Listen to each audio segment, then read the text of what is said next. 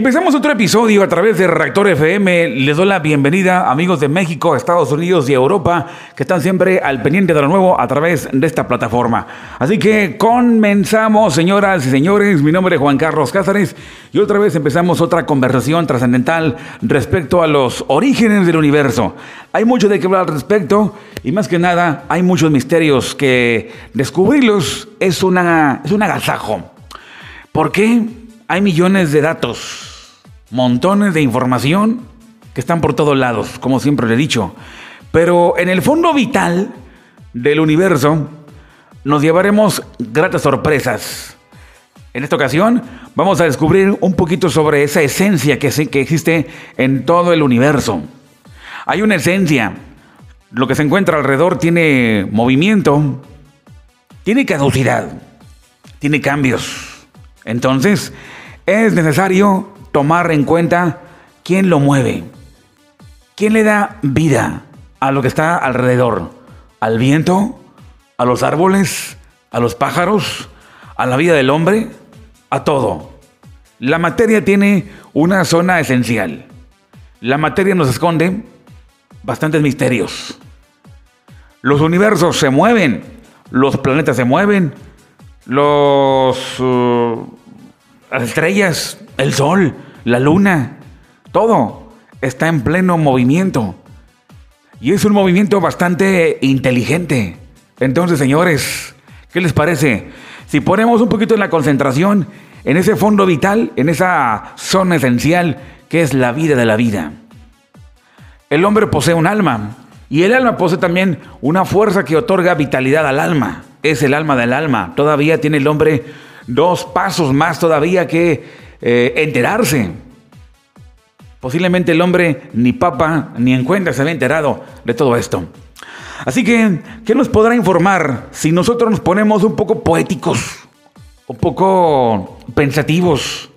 Y es que el pensamiento del hombre es trascendental. El pensamiento viaja, vibra mucho.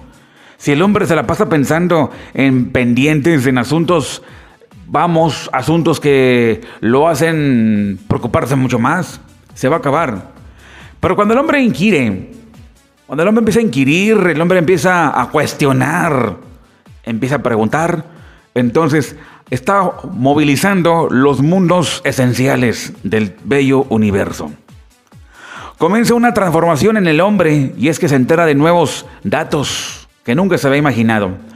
Eso que te hablo lo había registrado ya, ya lo había estudiado Hermes Trismegisto, lo sabía Adán, Abraham, el patriarca, lo sabía el mismo Jesús, en fin, todos esos personajes que tú y yo conocemos, milenarios, esos eh, influencers milenales, mileniales, sabían, tenían esencia, o sea, más bien tenían conciencia de ese mundo esencial esos movimientos que surgen desde allá, arriba, más allá del cosmos.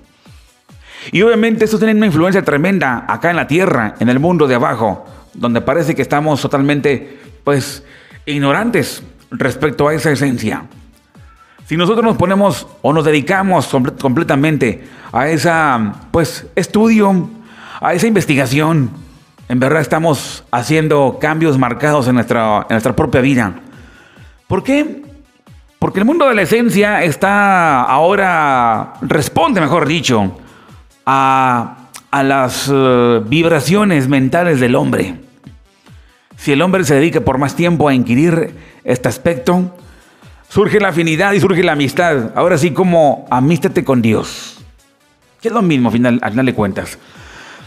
Habíamos mencionado en el bloque pasado o en el eh, episodio pasado, ¿quién es Dios? ¿Qué es Dios?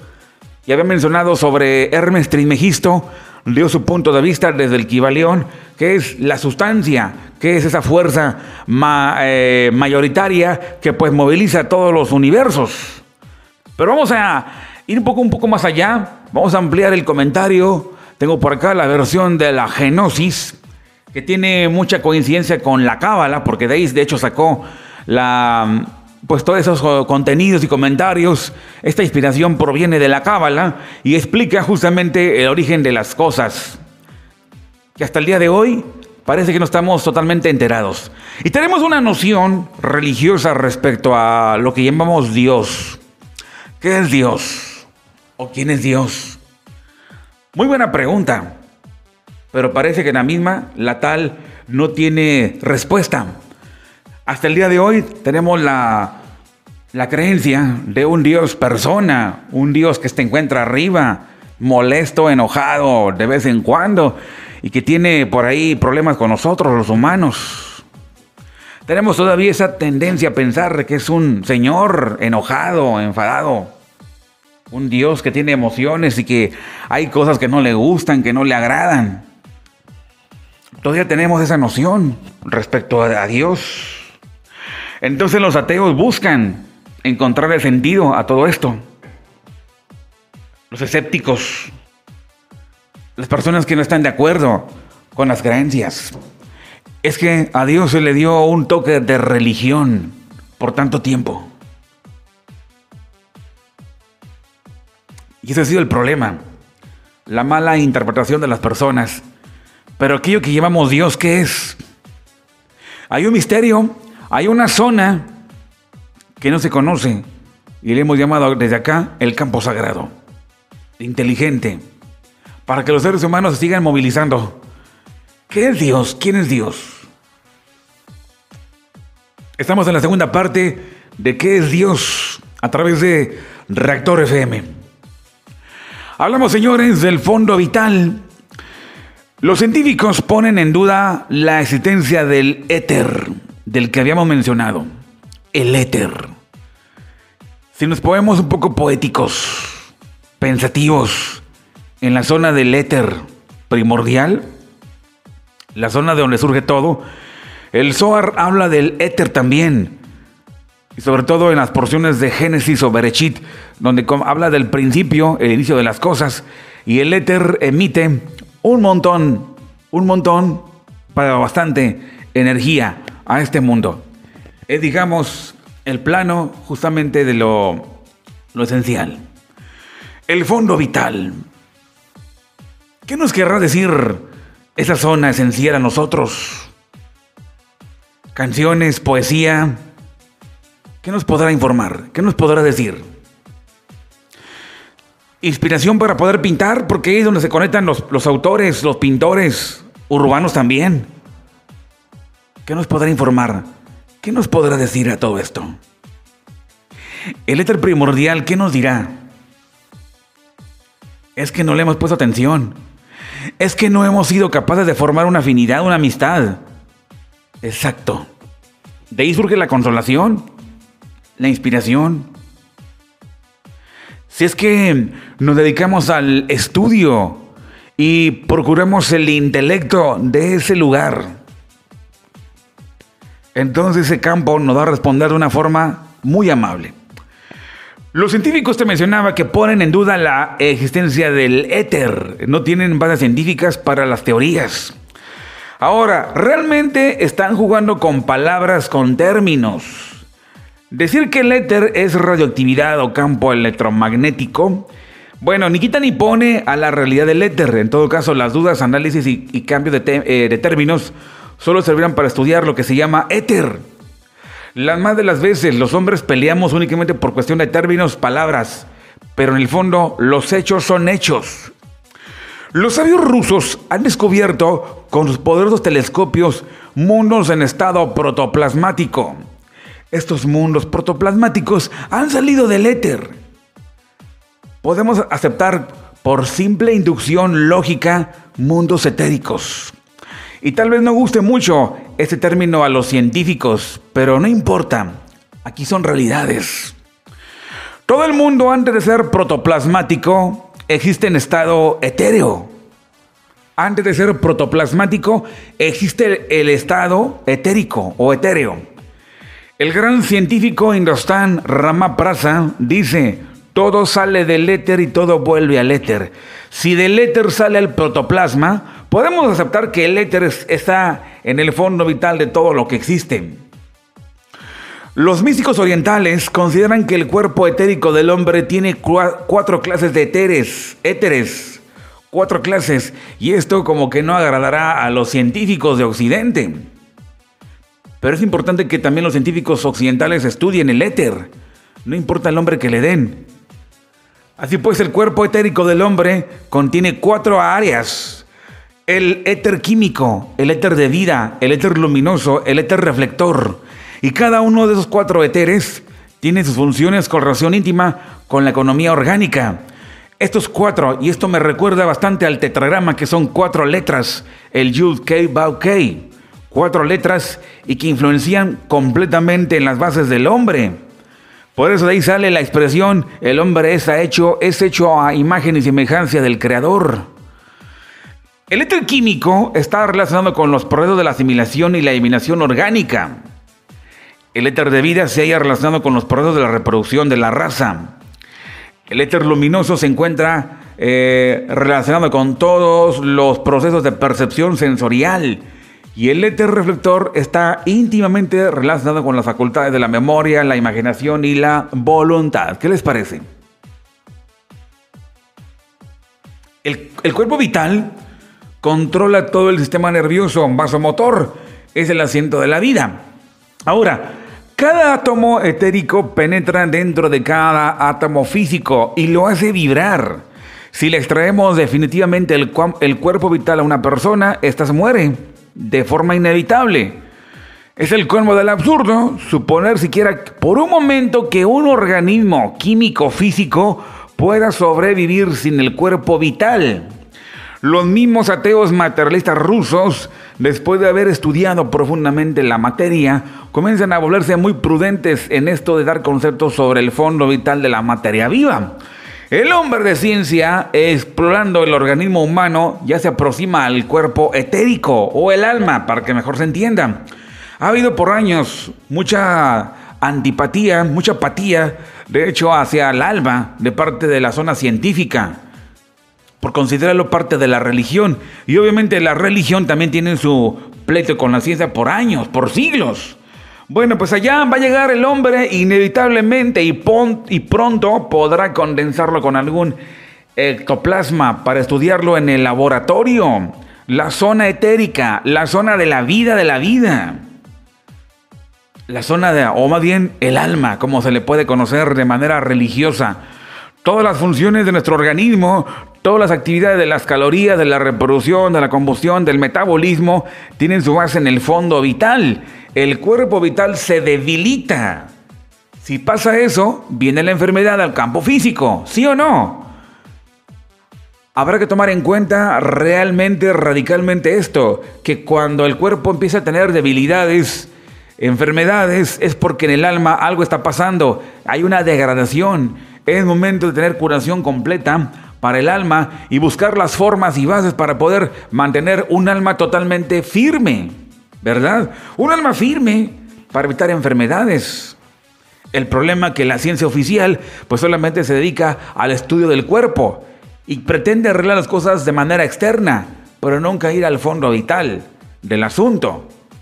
Aunque hay ciencias o le llaman pseudociencias dedicadas ahora sí, en donde mezclan la cuestión médica con la cuestión del alma. Pero bueno, son muy pocos los que se dedican a eso y obviamente son tachados de, pues, de herejes o tachados de extraños, ¿no? Bien, vamos al siguiente misterio respecto a el fondo vital en el pleno universo. Y el fondo vital se encuentra atento a los humanos, pero los humanos se encuentran distraídos en el materialismo, en el bingo, en la jugada, en la carrera de autos, en los negocios, en las modas, en las compras, en los regalos de Navidad, en el año nuevo, preocupados por lo que puede ocurrir en el año que viene, atentos a los, ¿cómo se llaman? A quienes predicen los futuros tiempos y les creen. Les creen porque se ven que se asustan porque, no es que, porque se lo toman muy en serio, muy a pecho lo que les dicen. Pero si tan solo estuvieran atentos a las vibraciones del éter, o lo que llamamos Dios, así realmente Dios, Dios, entonces las cosas cambiarían. Bien, hablamos de los taduas y las hormonas. La influencia del éter en la zona del hombre. El éter. Por acá está el comentario de las voces gnósticas y dicen más o menos así. Dice, existe el éter en estadio ígneo. Existe el éter en estado gaseoso y o fluídico, como principio el aire o principio del aire. Existe el estado acuoso como principio del agua. Existe el éter en estado pétreo como principio mineral. Entonces, hay una palabra en el idioma indostán y es la palabra tadwas. Búscalo y obviamente es, es lo mismo. Hablamos de las vibraciones del cielo, como se le conoce, los cielos. En hebreo los chamayín, en, en español los cielos. Y en el idioma indostán pues sería como los tadwas. Y así, no importa el término, lo importante son los hechos originales. Es donde ahí tenemos que estar muy atentos, no tanto por términos, ¿verdad? Estos son los taduas, de acuerdo a la versión de los indostanes. Cuando los taduas cristalizan o se condensan, tenemos entonces los elementos físicos, que es el fuego, el aire, el agua y la tierra. Nuestro cuerpo etéreo está formado de taduas. Los taduas, chakras, en Cábala, la sefirot, están íntimamente relacionados. Los taduas entran a los chakras o sefirot y luego pasan al interior de las glándulas de secreción interna. Dentro de las glándulas, los taduas intensifican el trabajo de los minúsculos laboratorios endócrinos, transformándose en hormonas. Desde el punto de vista o con un idioma religioso, yo escuchaba a mi abuela decir, ah, es que Dios te da la vida, no niegues la existencia de Dios. Pues Dios te da la vida es el autor de la vida. Pues justamente lo que estamos hablando, pero desde otro, con otro ángulo. Pero es lo mismo, al final de cuentas. Obviamente que mi abuela me lo decía como si fuera un señor que está arriba, un barbón, un viejo barbón vestido de blanco que está arriba y que me está dando vida. Así me lo hacía entender. Pero bueno, es una, una, vamos, una ah, forma arquetípica religiosa. Pero finalmente es lo mismo. Es lo mismo. Nuestro cuerpo etéreo, formado por taduas, chakras, sefirot, están íntimamente relacionados. Los taduas entran en los chakras y luego pasan al interior de las glándulas de secreción interna. Dentro de las glándulas, los taduas intensifican el trabajo de esos minúsculos laboratorios endócrinos, transformándose en hormonas. Los taduas entran al, organismo pero no vuelven a salir de él. Los taduas se transforman también en genes y cromosomas que más tarde se transforman en espermatozoos. Todo sale del éter y todo vuelve al éter, como decían los místicos orientales. ¿Verdad? El éter es la condensación de la sustancia llamada acacha. Esta sustancia es la primera radiación de la raíz o materia primordial e insípida e indiferenciada. Yo le llamaría el semen de Dios. Que no me escuchen ahí los eh, religiosos, los fanáticos. ¿Cómo es posible que digas que Dios tiene semen y no sé qué? Como si hablar de cosas del semen es hablar de cosas groseras, pornográficas. Ah, qué mente sucia tiene mucha gente, ¿verdad? Pero es un término el semen de Dios. Esto es lo mismo. El problema es que ellos lo miran como de una manera antropomórfica. Las religiones. El éter es la condensación de la sustancia llamada cacha y esta misma sustancia es la primer radiación de la raíz. Materia primordial, insípida, indiferenciada, conocida, yo le daría a María el semen divino para poder crear cosas. La, palabra cacha también está afirmando a los cielos, el cosmos. La palabra cosmos pues es una palabra griega. Cielos es en el español. Chamaín pues es en hebreo y así. Son los mismos, ya le cuentas. El problema son términos que le da la gente de acuerdo a la cultura. La palabra cacha es una palabra también que viene del idioma indostán, pero bueno, vamos, vamos más allá. Acacha, o eso que llamamos así, es la radiación ígnea de la materia primordial. Está contenida en el semen, inclusive en el semen del hombre. ¿Sí? Dicen los alquimistas que el agua es el habitáculo del fuego. La materia primordial está representada por las aguas de todos los génesis religiosos. Bien, el protoplasma de toda nebulosa ha sido primero etéreo.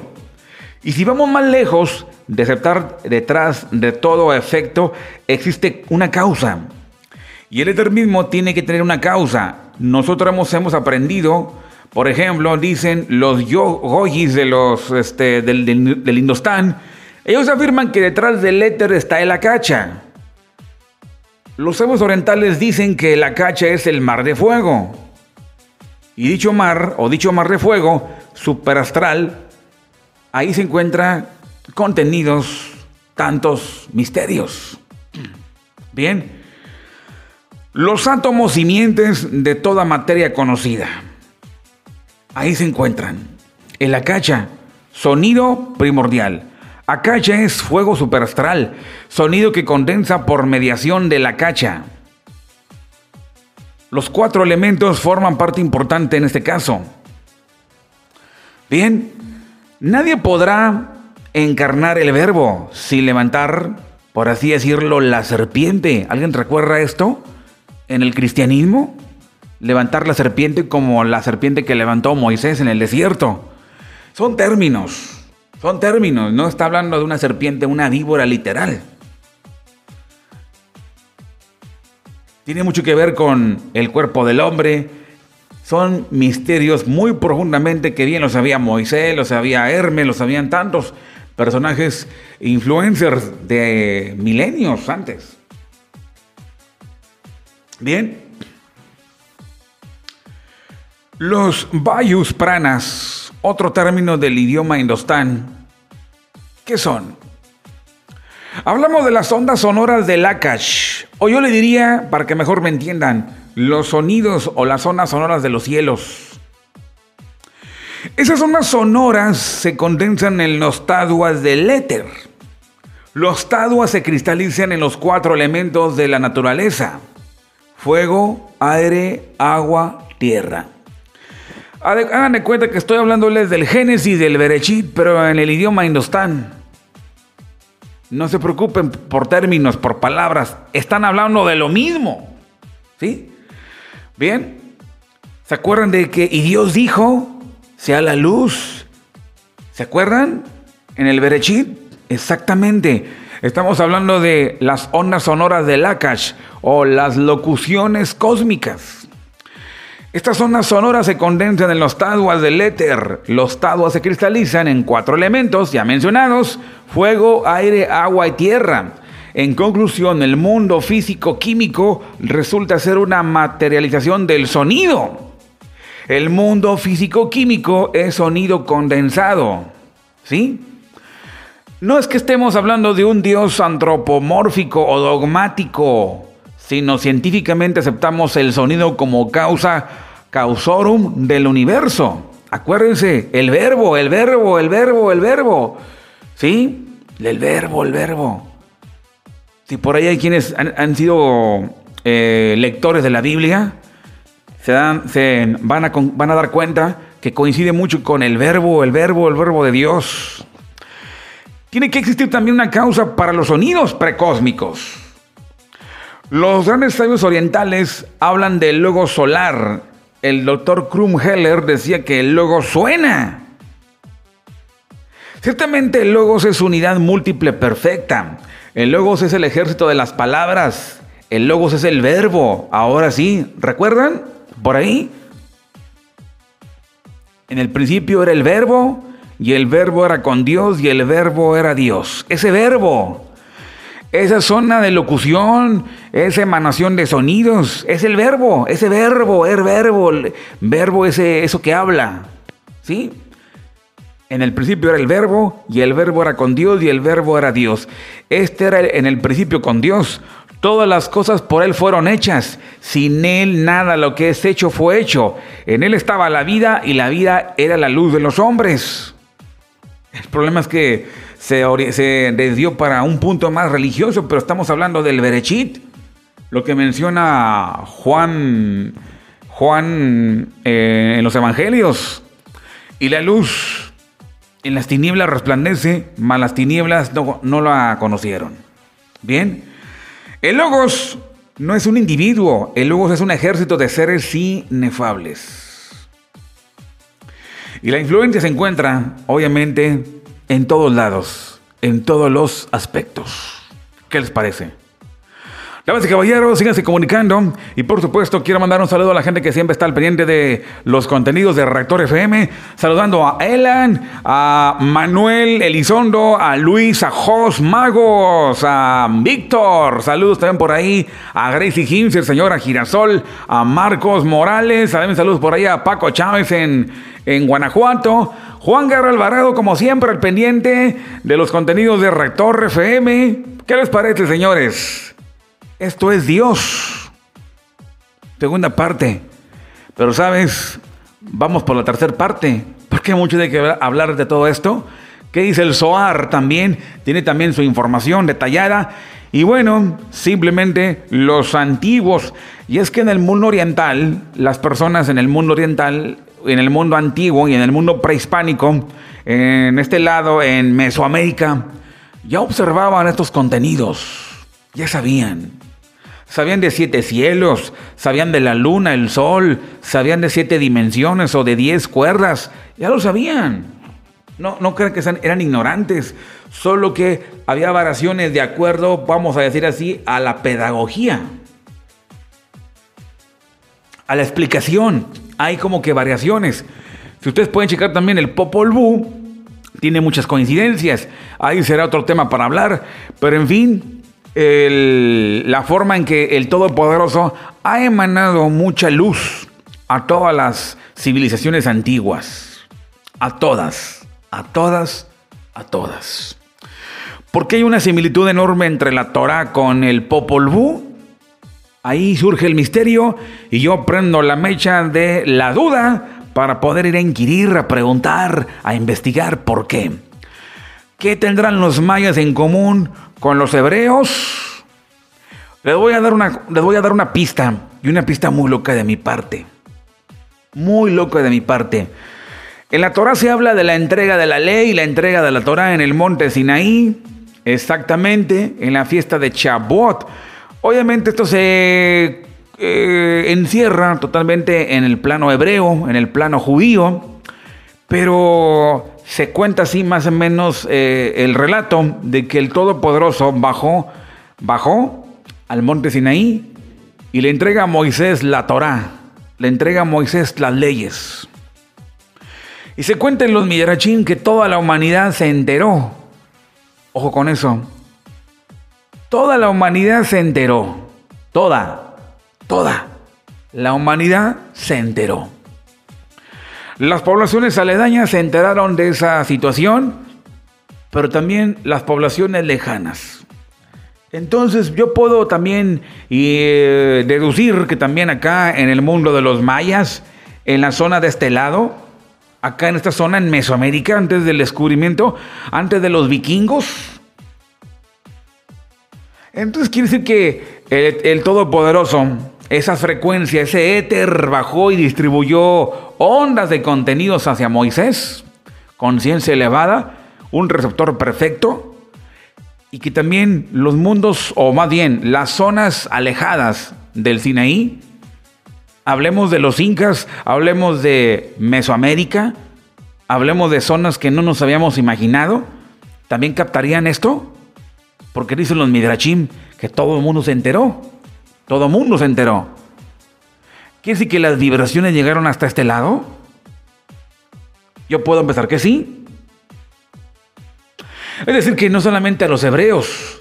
Claro, los hebreos fue el pueblo elegido, el epicentro, pero las ondas viajaron a todo el planeta. Entonces todas las civilizaciones saben lo que es el bien y el mal. porque dudo mucho que no tengan ética, no tengan respeto, no tengan leyes. Claro que las tienen. ¿Y de dónde viene toda esa moral? Proviene de la Torah. La moral proviene de la Torah. Lógicamente, eh, en, en, la religión judía, pues obviamente niegan que la Torah sea un asunto de moral. Está bien, no discutamos, pero la moral de ahí nace, de la Torah, de la ley, nace de ahí. Obviamente, yo puedo agregar esto, que no es un libro en exclusiva de moral, pero sí ahí, de ahí nace la moral para todas las leyes del planeta Tierra. Entonces, ahí se encendió la mecha de la duda para poder preguntar, investigar qué tiene relación con el Popol Vuh, los mayas con el pueblo hebreo, porque yo pienso que algo tienen de relación, porque todo se parece, como había yo más o menos visualizado en el Popol Vuh, como también en la Torah. Pero en fin, es que personas de todos los planos han observado estos, ese cosmos. Ellos saben o sabían en su momento. Y pensamos, imaginamos, de acuerdo a la información errada, que cuando llegaron los españoles, pues ya traían toda la mera mata del conocimiento. No, no, no. Ellos también sabían hacer cuentas, sabían las matemáticas, sabían de todo. Sabían de la química, sabían de astronomía, sabían del movimiento, el movimiento de los astros. Sabían de todo, no eran ignorantes. Entonces, van a encontrar números, van a encontrar dimensiones mencionadas y que coinciden justamente con aspectos cabalísticos. Lógicamente, vas a encontrar mucha similitud también con los orientales, con los indostanes, con los chinos y con muchas culturas más. Tiene mucho que ver porque Dios vibró desde el epicentro llamado Monte Sinaí para todos los habitantes del planeta. Esto llegó justamente, esta vibración de la ley, la Torah llegó a las íntimas partes del hombre, llamado el alma. Damas y caballeros, concluimos este episodio a través de Reactor FM y te espero en la próxima. Que tengan un excelente momento, señoras y señores. Soy Juan Carlos Cáceres en Reactor FM y por supuesto a través de diferentes plataformas se distribuyen los podcasts, a través de eh, Google Podcasts, Apple Podcasts, a través de Anchor y a través de diversas plataformas. Gracias, abrazos regios. Comparte este podcast. Bye bye.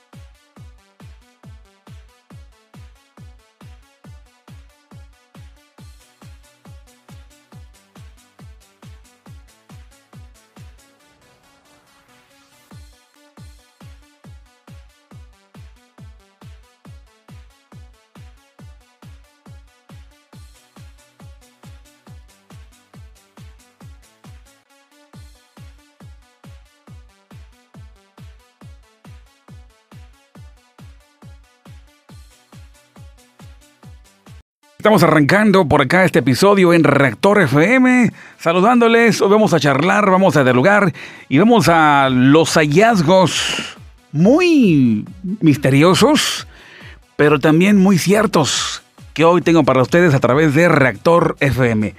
A toda la gente de muchos países que nos acompaña, muchas gracias, que estamos siempre conectados acá. Gracias, saludándoles desde Monterrey, México. Así que por lo cual les envío un enorme abrazo, Regio 100%. A toda la gente que nos sigue desde otros países, gracias. También, por supuesto, a los amigos, por allá a Juan Guerra Alvarado, también a Pepe Flores, también por ahí a Gracie Himser, a Marcos Macías, a Paco Chávez. Bueno, a tanta gente que siempre ha estado al pendiente de los contenidos de Reactor FM. ¿Hacia dónde van? Por supuesto que tenemos muchas dudas a todo lo que nos acontece en el planeta. Hay montones de dudas. Pero el cosmos no se queda callado.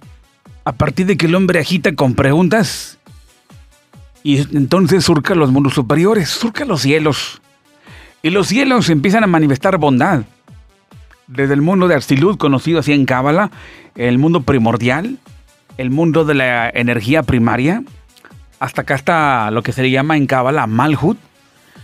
Cuando los habitantes de Malhut están preguntando, están agitando los mundos superiores.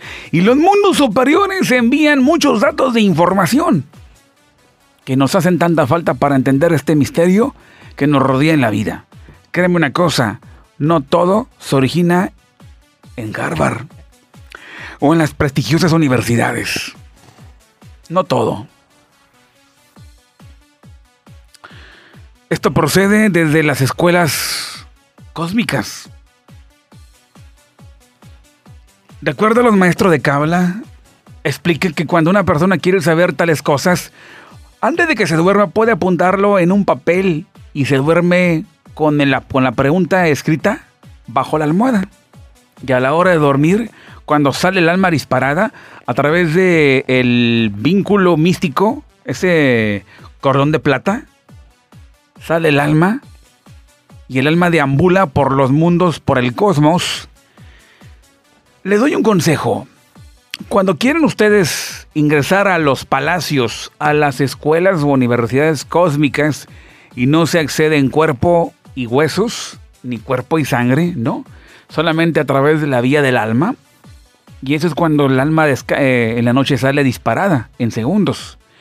Ya cuando el cuerpo se encuentra roncando plenamente, entonces recibe instrucción, luz de muchos maestros de muchos reinos. Una escuela cósmica le informa a la persona.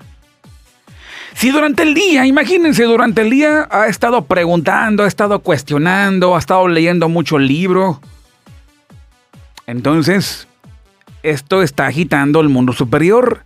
Y cuando ya le toca partir al, cosmos, al alma, que es cuando todas las almas salen del cuerpo cuando duermen, las respuestas son presentadas. Y entonces, cuando duerme el ser humano, ya es instruido por tantos maestros cósmicos en otros reinos, en palacios. Es de alma a alma, de conciencia a conciencia. El cuerpo se queda en stand-by, está roncando, está dormido, tiene otro proceso natural en, el, cuerpo humano. Pero en el, en el mundo del alma no. Tiene un informe y al mismo tiempo que se está recargando. Es por eso que cuando tú tienes sueño, cuando ya estás bostezando, entonces tu alma ya se fue.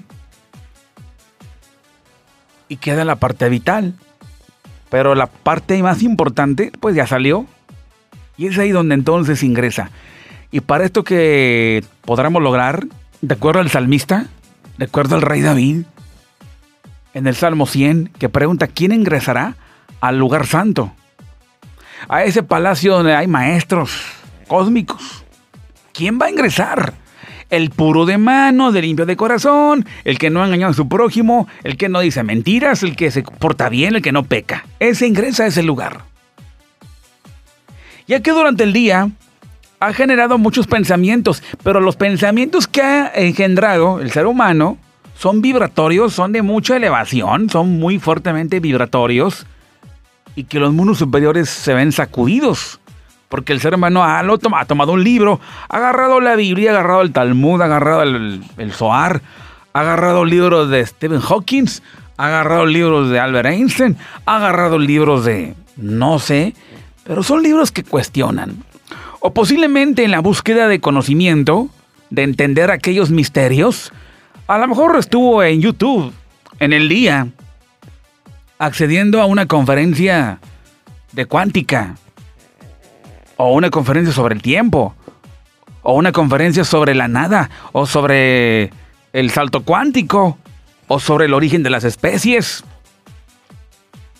Y esos pensamientos vibran tanto que durante la noche entonces ocurren las correspondencias.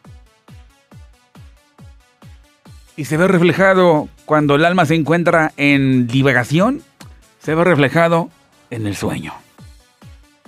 Lo que sueñas. Ese mm, teatro mental, por así llamarlo, trato interno, el teatro donde hay una actuación tremenda donde tú te encuentras. Solo que soñamos. En fin, pues ahí, señores, se encuentran las respuestas.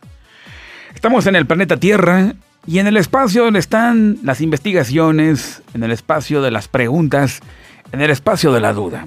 Hay una enorme llama oscura que invade a todos los humanos y es preciso que el hombre vaya empujado por la duda a preguntarle al cosmos qué pasa con esto.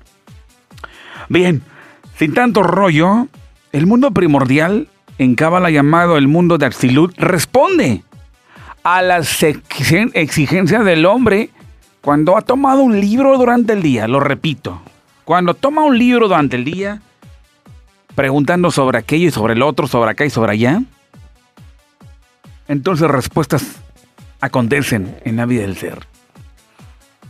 Personajes muy inminentes en el mundo lo hicieron sin que se dieron cuenta.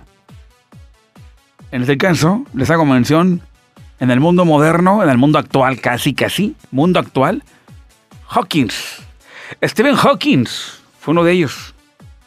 Como lo fue Albert Einstein, como lo fue Isaac Newton, como lo fue Copérnico, como lo fue Jesús, como lo fue Hermes Trismegisto, como lo fue eh, Nostradamus, como lo fue Krishna Buda, como lo fue Moisés. Maestro de todas las culturas, distintos a la, a la cultura judio-cristiana, vibraron intensamente el cosmos y recibieron respuesta. Espero que tú también lo hagas. Créeme, es una aventura que te recomiendo. Bien, continuamos aquí en Retor FM. Mi nombre es Juan Carlos Cáceres. Quiero antes saludar a los amigos de siempre que siempre nos acompañan: Juan Guerra Alvarado, Elan, a Manuel Elizondo, también a Marcos Macías. Saludando también por ahí a Miguel desde Veracruz. Y bueno, a mucha gente que siempre se conecta con nosotros. También a Maru. Maru, allá en el Estado de México, en Ecatepec. No, no, en Coacalco. En Coacalco. A los amigos de España, muchas gracias. También a los amigos de toda la República Mexicana, Estados Unidos, en Germania, en varios países que siempre están captando los contenidos de Rector FM. También, por supuesto, agradezco a Google Podcast, Apple Podcast, a Spotify, a Anchor FM. Saludos. Bien, agradezco también esta importante labor y que distribuyen los contenidos de este podcast. Bien. Una pregunta que surge en el planeta Tierra entre humanos y muchas de ellas no tienen respuesta lógica. Pero acontece. El acontecimiento, ese sí nos deja tan marcados, golpeados, como no tienes una idea. En este mundo donde se encuentran las preguntas, las dudas. Hay una llama oscura y esta llama oscura es la duda. Y esta duda nos orienta a que preguntemos, a que vayamos tras los datos luminosos. Y una de las preguntas es porque al ser humano le ha ido mal, ¿verdad? Hoy voy a hacer respuesta de parte del Zohar, la Cábala, el libro o la Biblia de la Cábala, el Zohar, que viene siendo la, el alma de la Torah, Y cuando el alma de la Torá, su autor es Rabbi Shimon Bar Yochai, en el siglo I, debutó en el cosmos preguntando, así como Hermes, como Jesús, como Nostradamus y muchos más. Rabbi Shimon Bar Yochai es un personaje del judaísmo y también es uno de los eh, íconos importantes en la cábala judía. Y escribió el Zohar hace dos mil años. Y en el Zohar aparecen respuestas a muchas incógnitas que han consternado al hombre. Hoy tengo la pregunta, ¿qué pasa con los niños? Los niños cuando mueren. ¿Y por qué los jóvenes mueren a temprana edad? ¿Y por qué los niños mueren también a temprana edad? ¿Hacia dónde van las almas de los niños? ¿Hacia dónde van las almas de los jóvenes? ¿Hacia dónde van? Buena pregunta, ¿eh? ¿Qué ocurre con los niños con síndrome Down? ¿Por qué? ¿Qué pasa con los preadolescentes? Con aquellos inmiscuidos en las drogas, en el crimen organizado actualmente y que mueren por una bala perdida. O mueren a propósito. Muy común en Latinoamérica. Bien. Todas esas preguntas tienen respuestas, señores. ¿Hacia dónde van las almas de esos chamacos, como acá le llamamos chamacos en México? O de esos eh, muchachos o yogurines, como dicen en España. ¿Ven? Eh, la juventud antes de los 20 años. ¿A dónde van? ¿Y por qué mueren? Y el Zohar explica, responde esa pregunta tiene mucho que ver con la ley causa-efecto.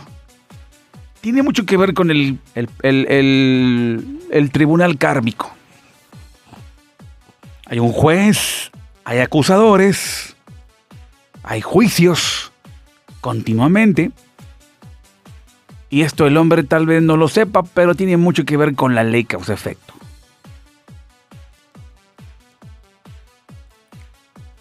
¿Qué ocurre? Las páginas del Zohar expresan los acontecimientos del alma.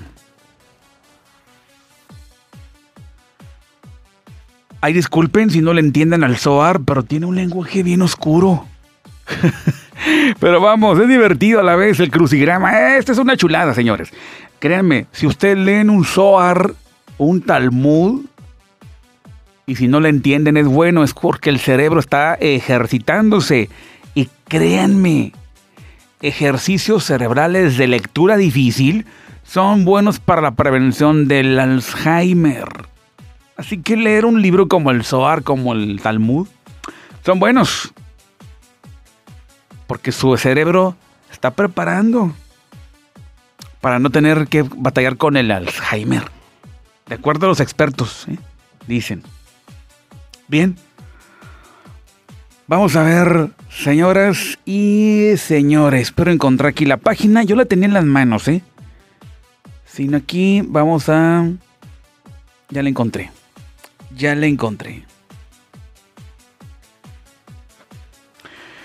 El Zohar en su sección PQD 2 está hablando de las almas de los niños. Los niños cuando fallecen, cuando mueren y hacia dónde van esas almitas, por así decirlo. ¿Qué pasa con ellas? ¿Quién las acompaña? ¿Quién las dirige?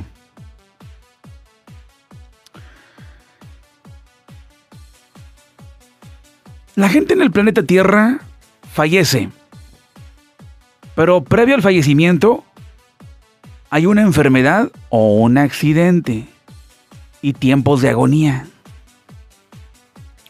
Y tales tiempos de agonía, previos a la muerte, es la etapa, aunque no me lo crean, es la mejor etapa divina.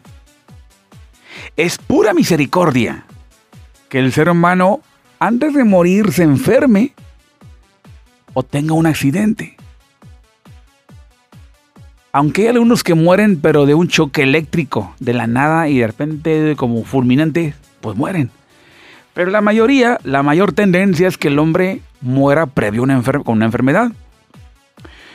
De acuerdo a la Torah, uno de los patriarcas le demandó al Creador, como diciéndole, avísame antes de morir, avísame que voy a morir, por así decirlo. ¿Por qué? Porque en las enfermedades terminales o en los accidentes el hombre accede al arrepentimiento. Si el hombre muere de la nada nomás porque sí, así nada más, como en algunos casos sucede, pero si fuera en su mayoría así, sería terrible. Como diciendo, espérame Dios, ¿no me dejaste arrepentirme? Pues no. Una enfermedad terminal es la etapa más bondadosa para poder accesar a los circuitos del paraíso. Y en donde la persona se arrepienta de sus pecados. ¿Ok? Bueno, previo a la muerte, ¿verdad? ¿Saben por qué mucha gente no se puede morir y permanece en estado vegetativo? Porque muchos permanecen en agonía por tanto tiempo y no se pueden morir. Quieren morirse, pero no. Tal parece como dice eh, en la Biblia. Ansian la muerte, pero la muerte huye de ellos. ¿Saben por qué? La le explica. Es porque las almas se encuentran putrefactas, sucias, y tienen tanta vergüenza de aproximarse a la luz pura, que es el Creador. Y les da tanta vergüenza que se rehusan. Por eso no se mueren. Mientras tanto, una persona que fue sublime es todo lo contrario. Sale el alma disparada rápidamente como sacarle un pelo a la leche. Esto nos deja una enseñanza para que tengamos un mundo virtuoso, una actividad virtuosa, filantrópica durante el resto de nuestros días. Bien, ¿qué ocurre con los niños? Que obviamente su conciencia no es la misma la de un adulto. El Zohar explica por aquí. Voy a leer esta, este párrafo en la página 74 de la sección Pecude, Pecude 2 del Zohar y dice así. Dice así, habla de un palacio. El palacio de los juicios. Dice, hay una tercera entrada la cual está dispuesta en el flanco norte, o sea, el flanco sujeto a la conducción del rigor, que pertenece al tercer palacio. Está a la entrada que se mantiene con existencia para saber el juicio de todos aquellos por los, los que pasa el juicio. Tanto los juicios de aquellos que las sentencias para que le lleguen enfermedades, tanto para dolores o pobreza, o sea, el juicio que no establece la muerte. Ahí se decretan los juicios no de muerte, sino de flagelos, de pobreza, de asaltos, de robo, de sufrimientos, todo eso, ¿verdad? Bueno, luego dice, o enfermedades, ¿eh? Luego dice, y si bien el juicio se lleva a cabo en el cuarto palacio, en el palacio de los méritos, aún así, esta puerta se mantiene con existencia para conocer qué flagelos sobrevendrán a la persona para que sea limpiada y purificada de las manchas de sus pecados. Y mientras esta puerta permanece abierta, es posible alunar el decreto. Si hay decretos ya de pobreza, de asaltos en una combi, de asalto en un banco, en un cajero automático, ¿sí? La gente tiene la oportunidad de revocar ese juicio. Aquí lo expresa el Zohar.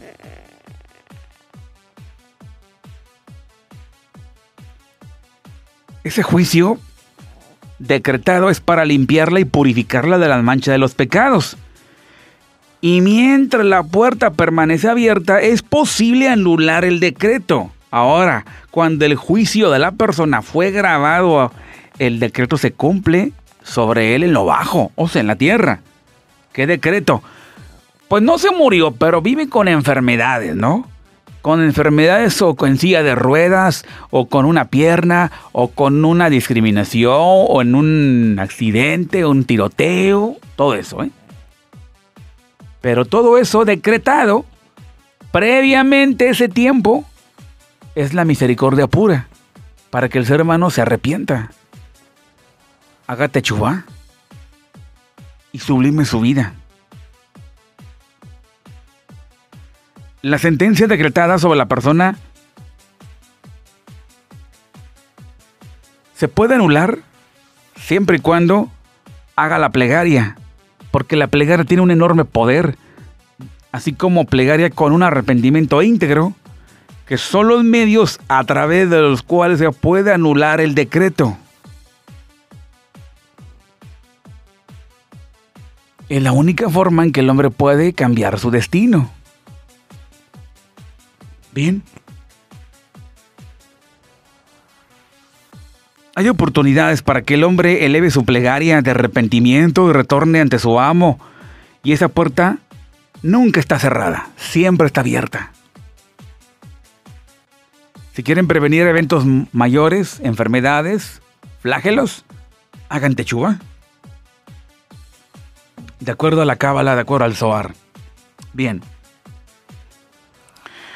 Siguiente párrafo dice, y en ese momento en el que fue decretada la sentencia en el juicio sobre, sobre los hijos que no pecaron, sobre esos hijos pequeños se presenta un encargado que sirve en ese lugar y está debajo de él, de ese encargado, es decir, un ángel, una entidad energética. Y esta entidad energética eh, se encarga de ese lugar. Y este encargado sale y pregona en el flanco del lado izquierdo hasta que se despierta un espíritu y es un espíritu dañado. Y ese espíritu fue creado en el cuarto día de la creación. Un espíritu no bueno. Ese espíritu, ¿qué hace? ¿Es malo es defectuoso? Y se encuentra junto a la cuarta entrada de ese tercer palacio del flanco de la impureza. Y este espíritu está a cargo de la muerte de los niños pequeños.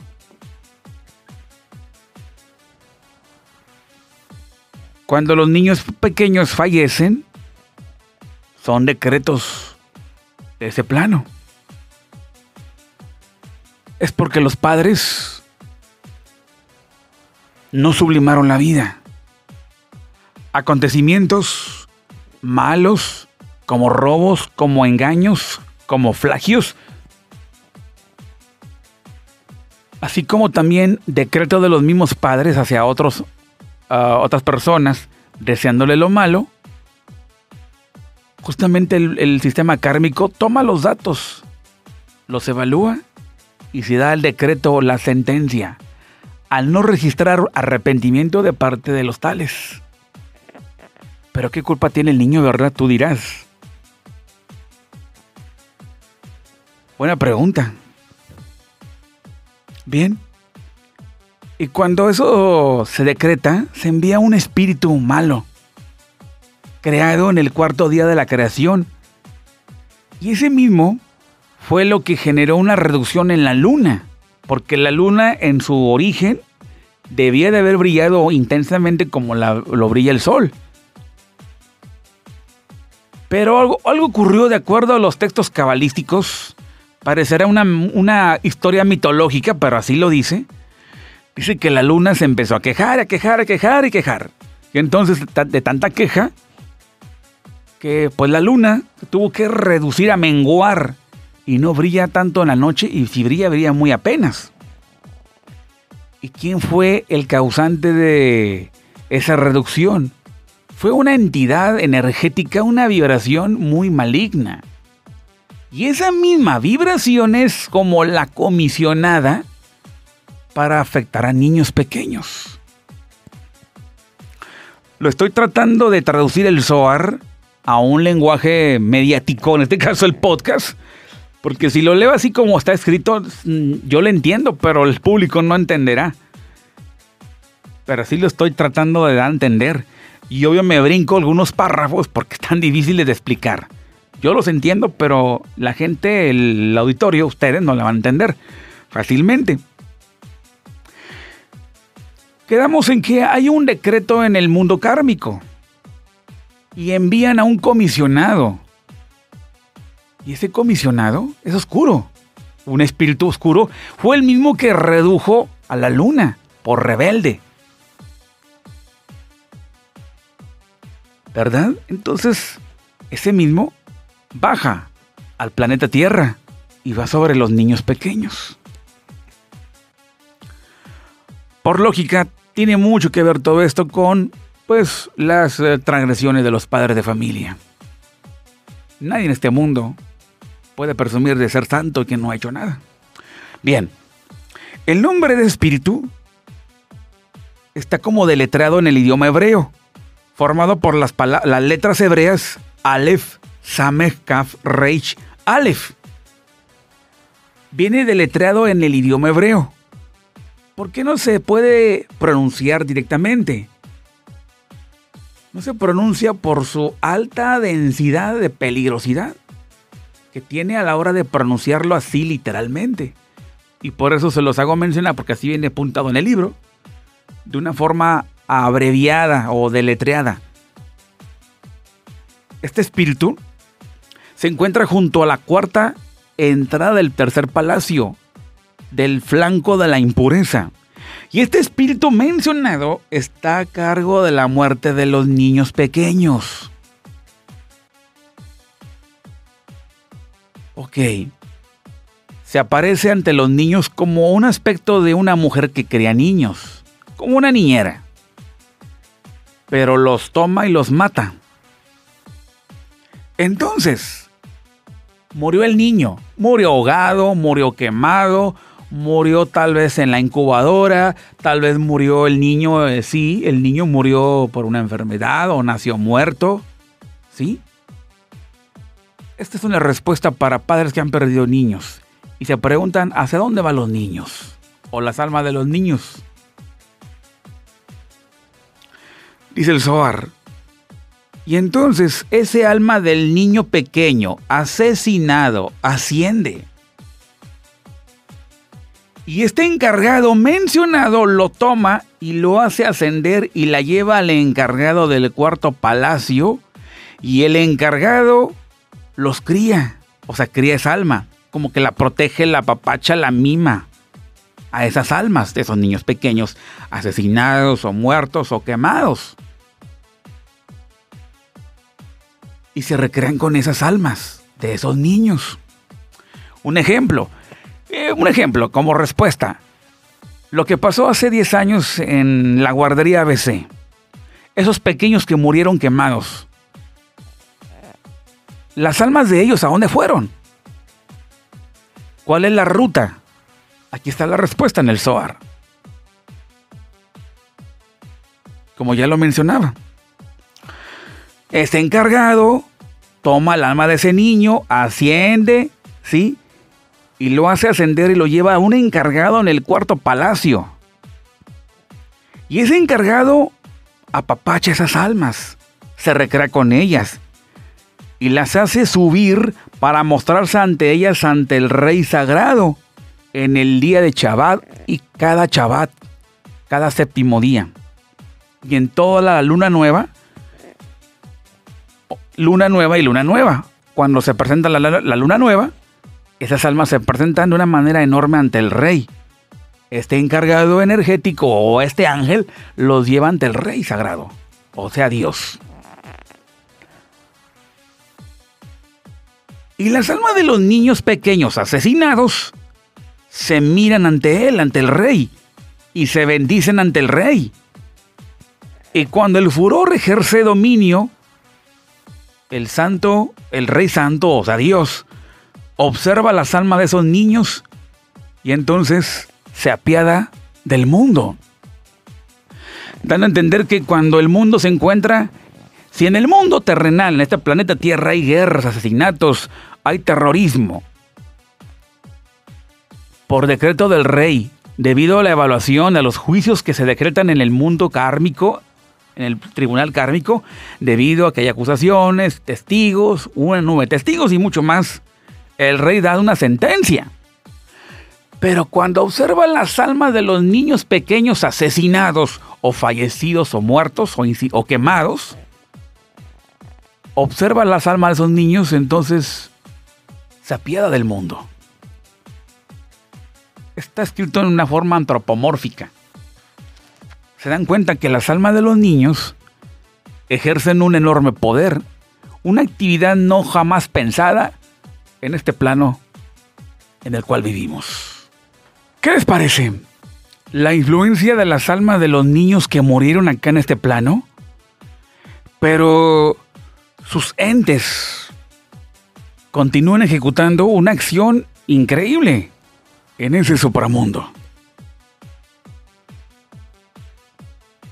Cuando el furor ejerce dominio sobre el planeta Tierra, el Todopoderoso, observando esas almas, al observar esas almas de esos pequeños mencionados, se apiada del mundo. Realmente el mundo está para que, para que se extermine por completo. Porque la tierra no se ha portado del todo bien. Se ha portado mal. Pero las almas de los niños asesinados, cuando son observadas por el Todopoderoso, surge un incremento en la misericordia. Y la piedad detona en el planeta Tierra y continúa la Tierra caminando todavía en su continua eh, normalidad. Bien, hay más fragmentos del Zohar al respecto.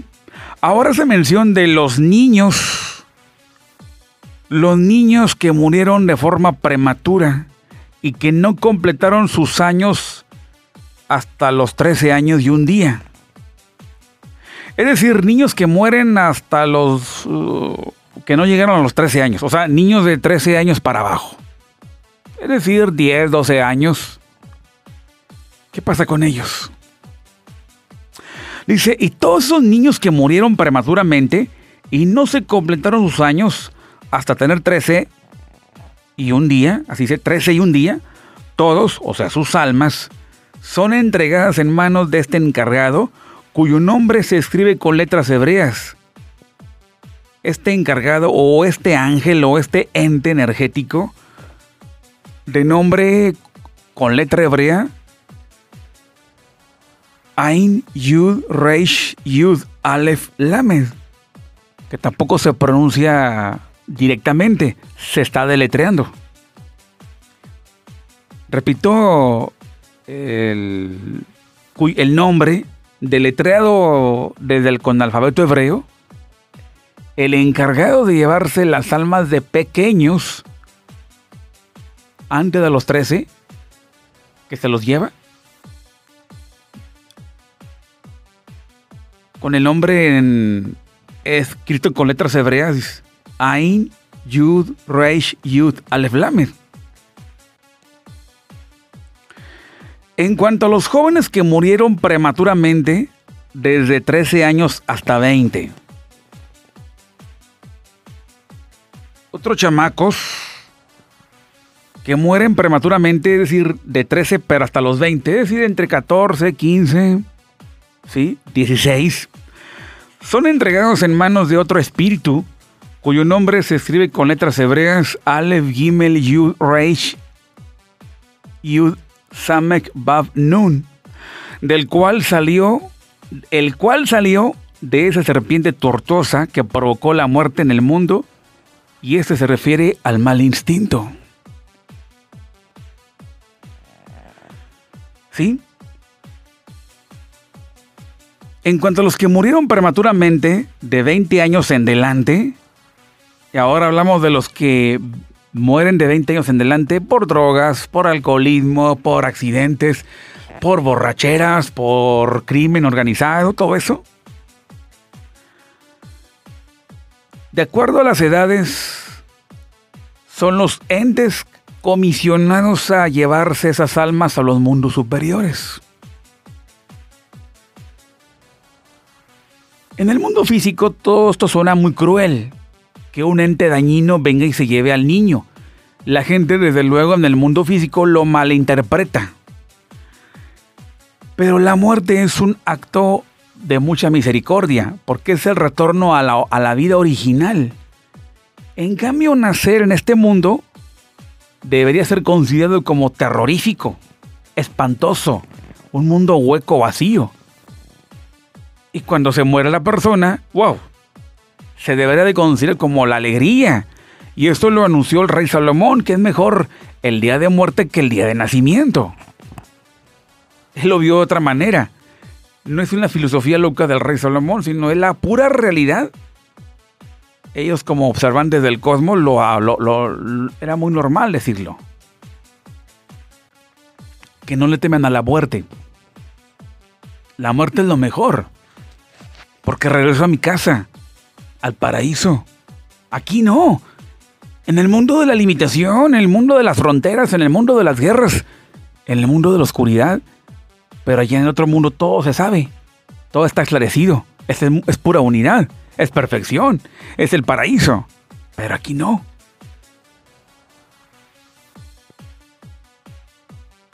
Parece que estamos tan inconscientes.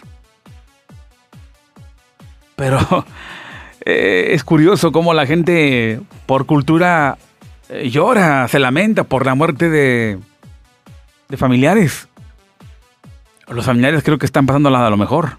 El problema son los humanos que acá en la Tierra, que siguen en un invierno de duelo. Se entiende. Bien. Hablábamos hace ratito sobre los niños que murieron prematuramente antes de los 13. Almas entregadas en manos de un encargado cuyo nombre se escribe con letras hebreas Ain, Yud, Reish, Yud, Aleph, Lamed. Ahora, los jóvenes que mueren prematuramente de 13 años hasta 20 son entregados en manos de otro ente. Que se escribe con letras hebreas Aleph, Gimel, Yud, Reish, Yud, Al, Yud, Samech, Bav, Nun. Y este espíritu mencionado salió de la serpiente tortosa, la que provocó la muerte en todo el mundo. Y ese es el mal instinto. El mal instinto es el que seduce mucho a los jovencitos, a los adolescentes.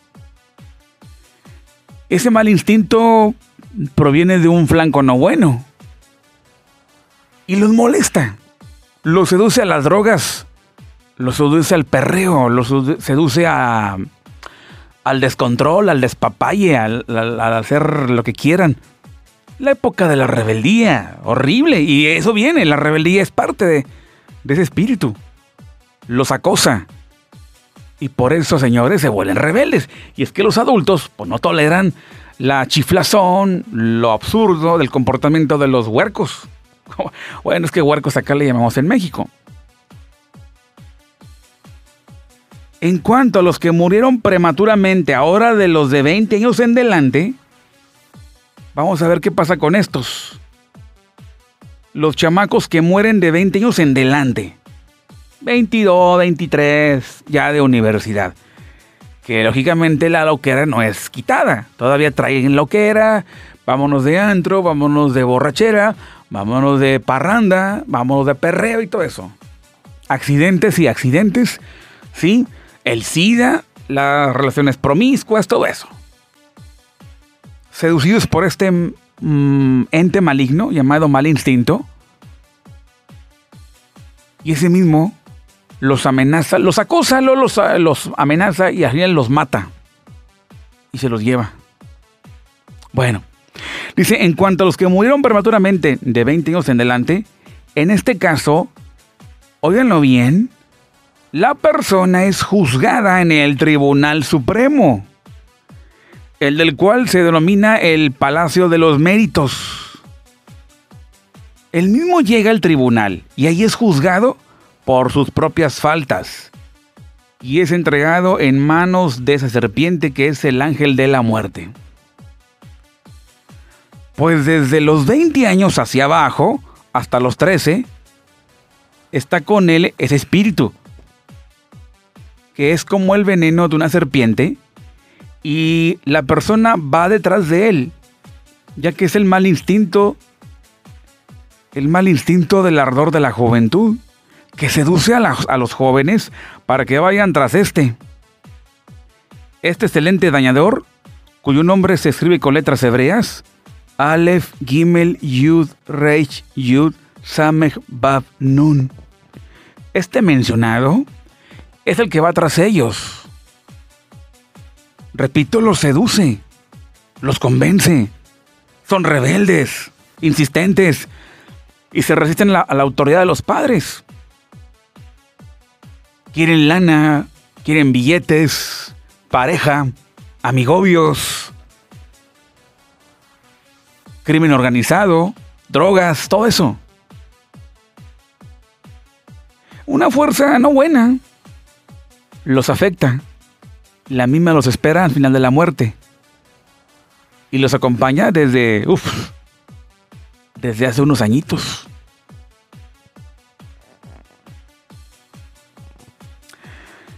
El cual hemos mencionado anteriormente de este ente se debe a que, a que la persona, el joven, no se cuidaba apropiadamente de los pecados cuando era niño pequeño. Es decir, el chamaco, el chaval, ya pasando los 20, le ocurre este acontecimiento en el mundo superior, su alma allá arriba en el tribunal kármico es juzgado, debido a que desde muy pequeño no se cuidó de pecar. Y desde la infancia se habituó a actuar de modo tortuoso y pernicioso. Desde muy pequeño se incorporó a los pecados. Se acostumbró a robar, a mentir, a golpear. Entonces, el Todopoderoso ve en él una señal que indica que después, cuando crezca, se va a arruinar. Ese niño es tomado y matado sin permiso para que muera inocente. Es por eso que el rey Salomón eh, eh, da una fuerte eh, explicación. Instruye al niño en su camino para que al final tenga una obediencia al Todopoderoso. Instruir al niño en el camino del, del Todopoderoso para que cuando sea grano se aparte de él. Desde muy pequeño, inculcarle la espiritualidad, los valores, Dios. De lo contrario, esa fuerza, esa energía nada buena, lo acompaña y le agrega ilusiones y fantasías que estarán siendo por llegar a tener un poquito más de edad para, para ya habituarse ya se encontraba para entonces marcado por el crimen, por las ganancias deshonestas, por los fraudes, por el materialismo, hombres y mujeres. El rey Salomón da una expresión aquí importante y viene incluida en el Zohar. dice así. Hay, quien hay quienes eh, y hay quienes reunido sin juicio. Basada en Proverbios 3:23. Hay quienes reunidos sin juicio. Y a esto se refiere el misterio de lo que está escrito. Que dice, y Dios vio que todo lo que había hecho, y aquí que era muy bueno. Y fue la tarde y de mañana el sexto día, según Génesis 1.31. Pero la expresión era muy bueno. De acuerdo a cabalistas, dice, la expresión era muy bueno se está refiriendo al ángel de la vida, pero la expresión muy bueno se refiere al ángel de la muerte. Muy bueno al ángel de la se refiere al ángel de la muerte. Pero ¿por qué se le llama muy bueno al ángel de la muerte? Te repito, les comento una vez más que cuando somos muy racionalistas, lógicamente estos conceptos los tacharemos como fumados, ¿no? Pero adictos al cosmos como que no, ya nos entendemos. La muerte no es mala. Es un acto muy bueno. Voy con lo siguiente porque está buenísimo, fíjense. Dice, ¿por qué se le llama bueno al ángel de la muerte? Perdón, se le llama muy bueno. El ángel de la vida es, bueno, pero este es muy bueno. Muy. Y el muy le incrementa la, potencia. ¿Sí? Ya que es se le llama muy bueno al ángel de la muerte porque se adelantó a matarlo antes de que se arruinara después. Al momento de continuar creciendo. El ángel de la muerte se adelanta a matar a jóvenes. Es un acto muy bueno porque evitará que eso arruine peor todavía mientras va creciendo. Si el chamaco ya agarró las mañas de andar vendiendo droga, de andar aquí por allá, pero en un tiroteo muere o lo matan porque se clavó la lana. Ya saben cómo son las cosas en el crimen. ¿Sí? Algunos ya lo saben, ¿no? Y le dan disparo. Bueno o malo, ante el cosmos es bueno. Porque de lo contrario, si sigue creciendo, se arruina peor y capaz de que no sale del infierno. Obviamente esto a oídos racionalistas pues no será muy bienvenido, ¿no? Para nada. El ángel de la muerte se adelantó a matarlo antes de que se arruine su alma en el momento de continuar creciendo. Y ese encargado, sí, este encargado está junto a esta puerta, cuyo nombre se escribe con letras hebreas Kuf, Pei, Sadik, Yud, Aleph, Lamen y es entregar su alma a este palacio y lo hace ascender a lo alto. ¿Sí?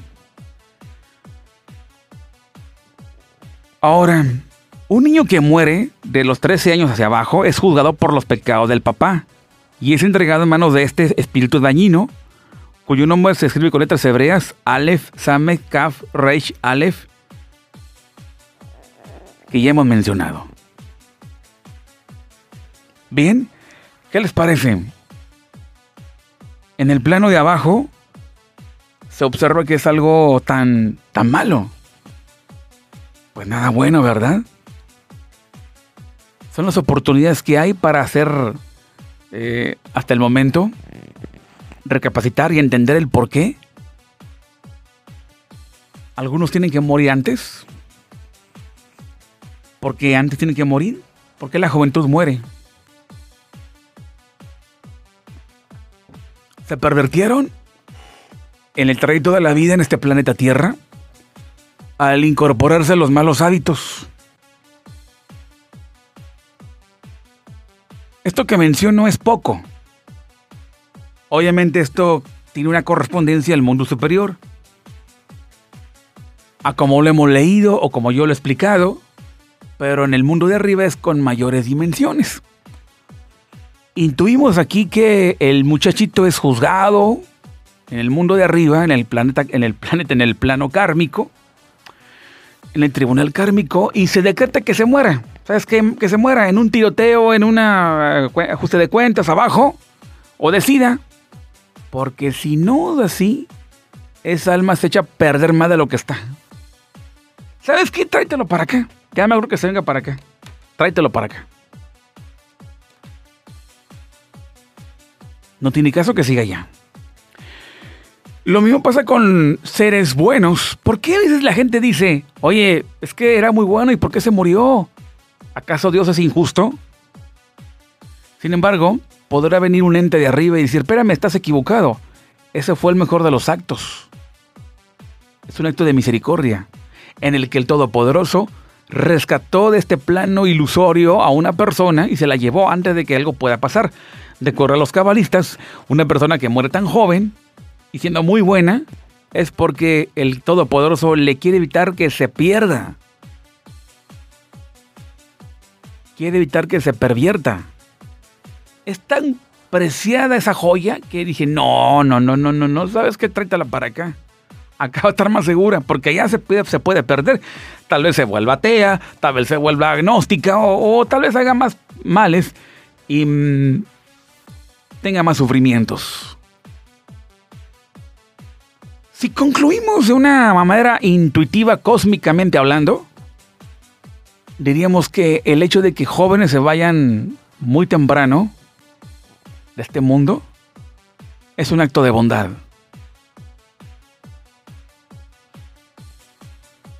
Los niños son otra cosa y ya lo hemos mencionado. Pero las almas de los muchachos, pues sí son juzgadas porque tienen ya conciencia y saben lo que están haciendo.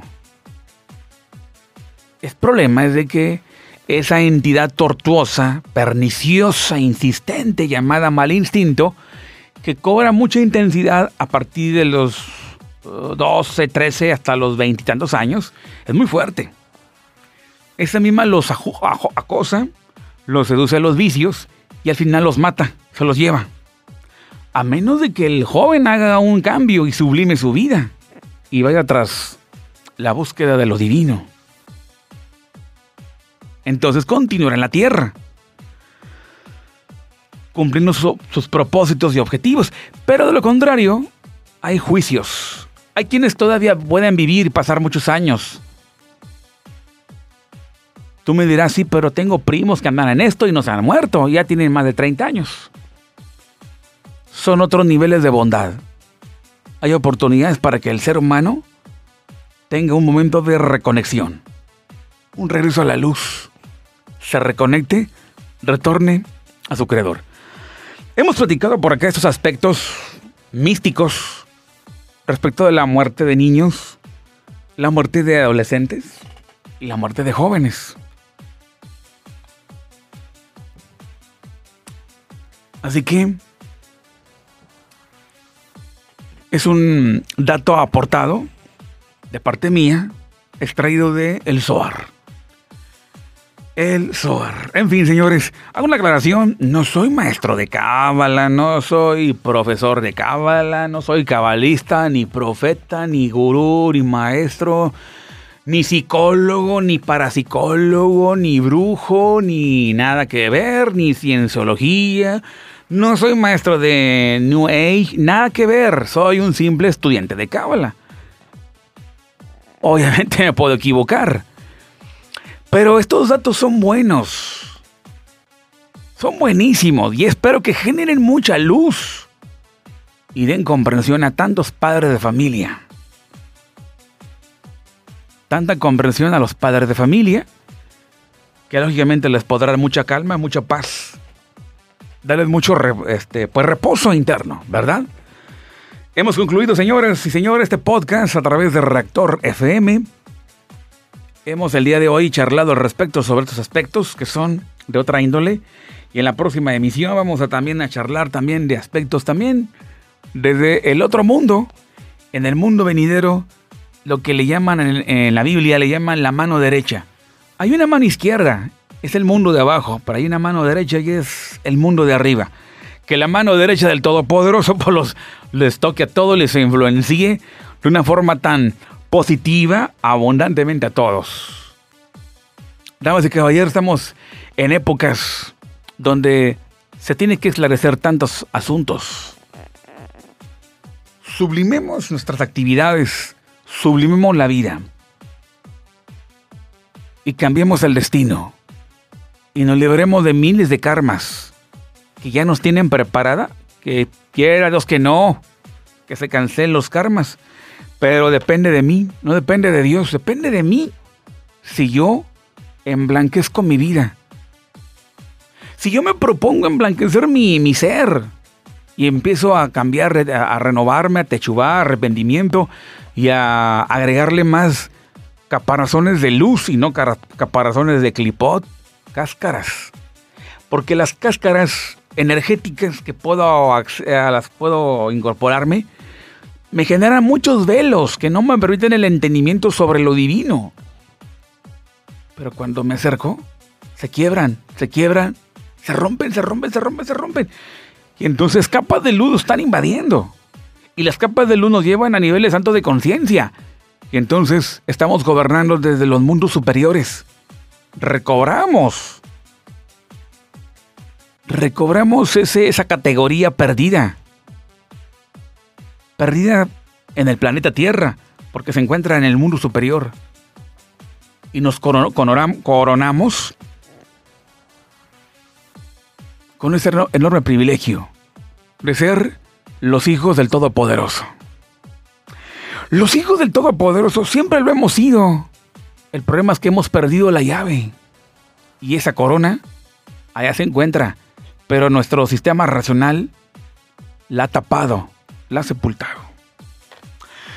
Vamos a pasar de muerte a vida justamente en este mundo. Así que ya estás enterado de qué hacen los niños o las almas de los niños.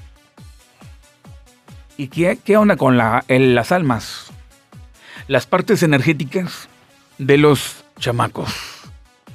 Que de vez en cuando por ahí, pues, se quieren divertir. ya nos vamos, que tengan un excelente momento. A toda la gente que me acompañó en este podcast, muchas gracias en esta emisión de Rector FM y te espero en la próxima donde charlaremos también abiertamente de ese supramundo que tiene tantas sorpresas y tantas respuestas. Gracias. Fue todo en Rector FM. Comparte este podcast.